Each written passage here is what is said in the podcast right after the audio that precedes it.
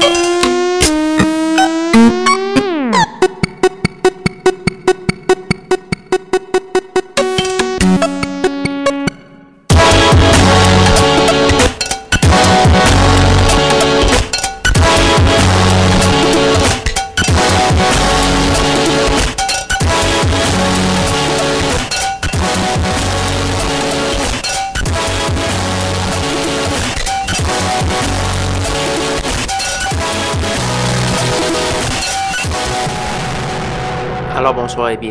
de Schizophrénie sur les ondes de CISM 89.3 FM à Montréal ainsi qu'au CHU 89.1 FM à Ottawa-Gatineau.